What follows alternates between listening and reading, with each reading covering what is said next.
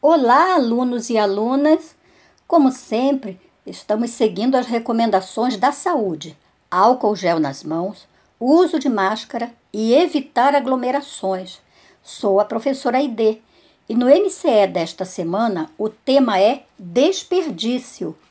Desperdício de comida, de tempo, nada disso.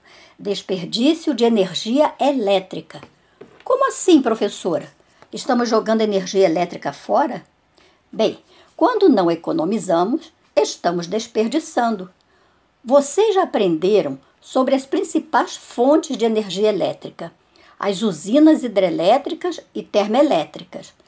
Quanto mais necessitamos de iluminação e de movimentar máquinas, mais precisamos de energia elétrica.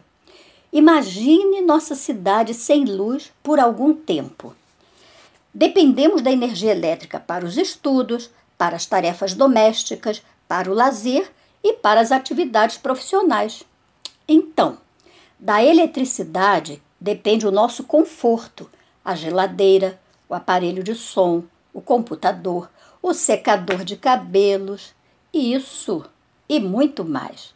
Energia elétrica não é um recurso inesgotável, mas como economizar energia em nossa casa? Olhe aí no MCE. Apresento alguns hábitos que ajudam a economizar energia e também as lâmpadas que são mais econômicas. Que tal passar essas informações aos seus colegas e à sua família? Tenho certeza que agora você estará mais atento ao consumo de energia em sua casa evitando o desperdício. Agora, ouça a composição de Jobim intitulada Se Todos Fossem Iguais a Você. Observem a dica que eu deixei sobre esta música. Com certeza será de muita emoção.